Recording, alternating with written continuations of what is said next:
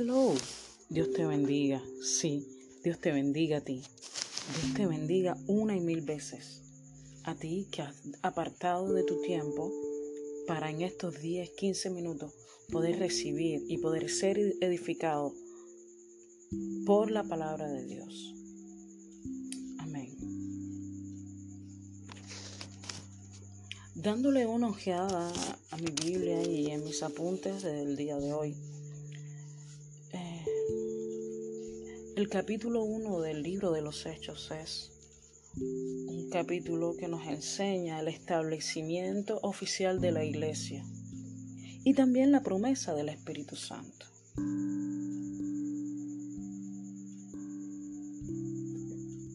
Jesús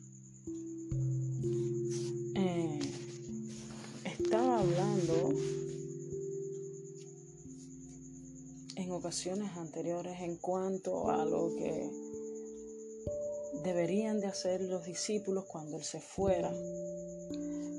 Había dicho en varias ocasiones que enviaría a alguien especial, a alguien semejante a Él para que estuviera con cada uno de, sus discípulos.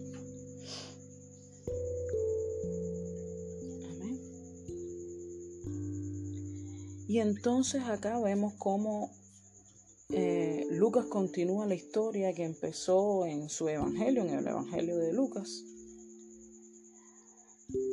Eh, su relato abarca un periodo de 30 años después de la ascensión de Jesús al cielo tiempo en que la iglesia fue establecida. Y personas comunes y corrientes, con debilidades y limitaciones, recibieron el poder del Espíritu Santo para difundir el mensaje de la buena noticia de salvación por todo el mundo.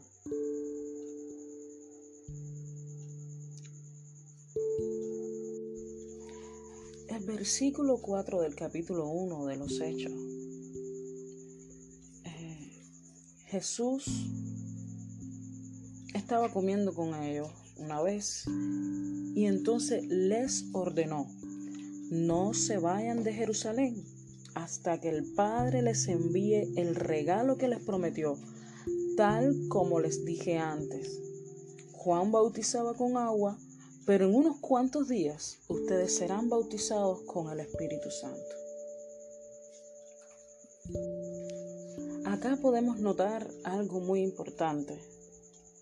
Jesús no les estaba diciendo, mira, yo creo que ustedes deberían, o me parece que ustedes se hicieran esto. No, la Biblia aquí dice que les ordenó que no se fueran de Jerusalén hasta que no recibieran la promesa del Espíritu Santo.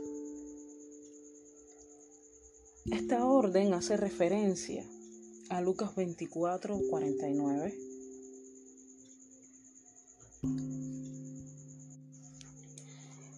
Si Jesús no se hubiera ido al cielo, su presencia física hubiera limitado la difusión de la nueva, de la nueva noticia del Evangelio, porque Jesús únicamente podía estar presente en un lugar a la vez.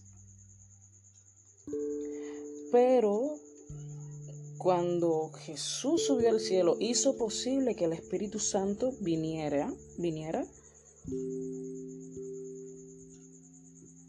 y tomara la función de estar en todos los lugares a la misma vez, porque el Espíritu Santo es Dios, es omnisciente, omnipresente, omnipotente.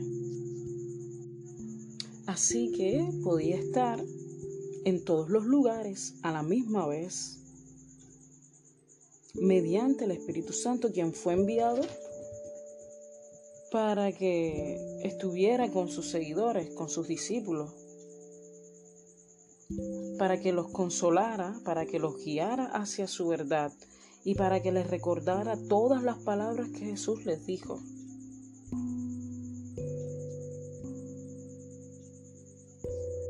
Algo bien notable es que el día de Pentecostés, Dios dio el Espíritu Santo a todos los que creen en Jesús. Y cuando recibimos a Jesús como nuestro Salvador, somos bautizados con el Espíritu Santo. Ese bautismo se comprende a la luz de su obra, su obra total en los cristianos. Y aquí hay tres cosas importantes que quiero destacar. Número uno, el Espíritu Santo marca el comienzo de la experiencia cristiana, ya que sin Él no podemos ser cristianos, no podemos estar unidos a Cristo, no podemos ser adoptados como sus hijos, ni podemos ser parte de su cuerpo. ¡Wow! Tremendo. Y hay algunas personas que toman por ligereza el Espíritu Santo. Bueno, número dos. El Espíritu Santo es el poder de nuestra nueva vida. Cuando creemos en Cristo, empezamos una relación personal e inmediata con Dios y el Espíritu nos transforma a lo largo de la vida para que seamos como Cristo. oh, tremendo. El Espíritu Santo tiene la misión moldeadora de irnos modelando a la imagen de Cristo mientras nosotros crecemos hacia la estatura del varón perfecto. Es un proceso que va a durar toda una vida.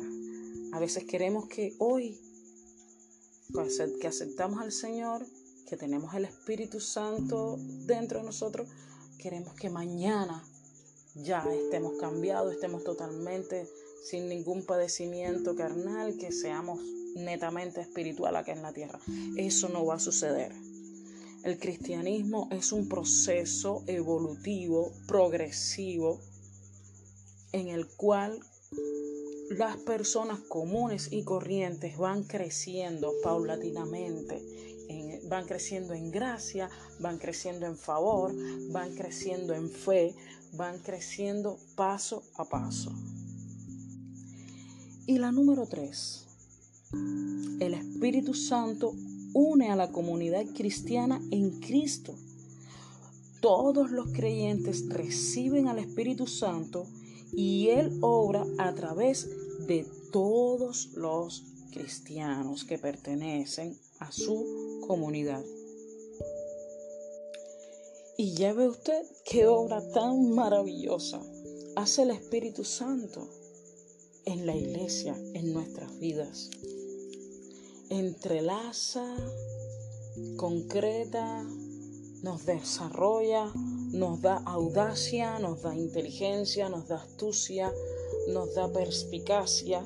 El Espíritu Santo nos empodera de tal forma que ya nuestra vida pasada no vuelva a ser igual.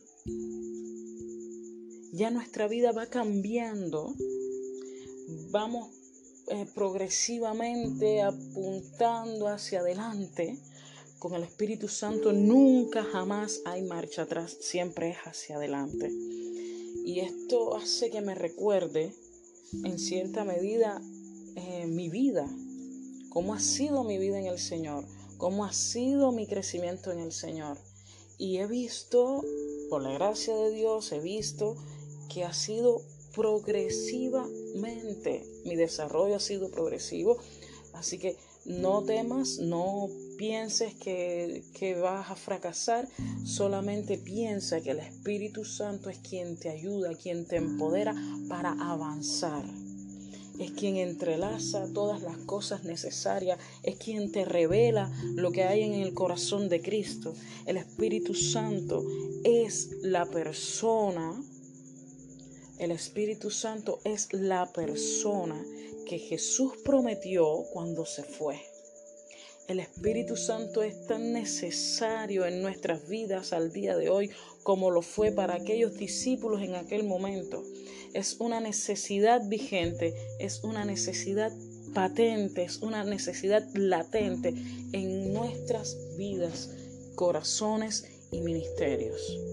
El Espíritu Santo es la persona que necesitamos. es la persona que tú necesitas, es la persona que tu amigo necesita, es la persona que tu cónyuge necesita, es la persona que tu jefe necesita, es la persona que toda la iglesia de Cristo necesita.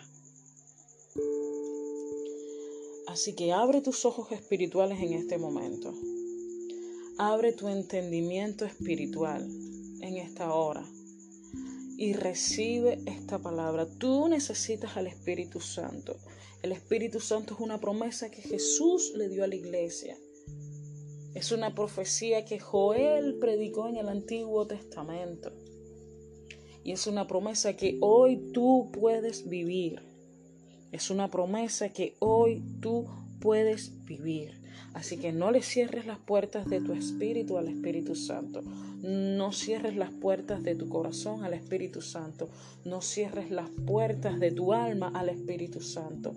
Tú necesitas hoy más que nunca un encuentro con Dios, una transformación a través de su Espíritu Santo y necesitas abrir tu boca para darle a conocer a todas las personas que te rodean que hay buenas noticias aún en tiempo de necesidad, tiempo de dificultad, aún en tiempo de pandemia. Hay buena noticia. Y la buena noticia es que Jesucristo está al regresar. Jesucristo está a las puertas y necesitamos toda la valentía y toda la audacia que todo esto requiere para proclamarlo sin penas, sin temores. Y el Espíritu Santo es la persona que te va a dar ese denuedo, esa valentía. Lo hizo con los apóstoles. Lo ha hecho con los generales de Dios de la iglesia. Lo ha hecho con personas comunes y corrientes. Y lo va a hacer también contigo. Así que cierra tus ojos ahí donde estás y dile, gracias Dios amado por enviarnos a través de Jesús al Espíritu Santo. Gracias porque hoy puedo entender un poco más de qué es el Espíritu Santo y de cuánto necesito del Espíritu Santo. Gracias Señor. Abro las puertas de mi alma, mi vida, mi mente, mi corazón para que a través de tu Espíritu Santo tú cambies mi vida paulatinamente, renueves mi vida poco a poco y me hagas crecer en fe en el nombre poderoso de Jesús. Amén y amén.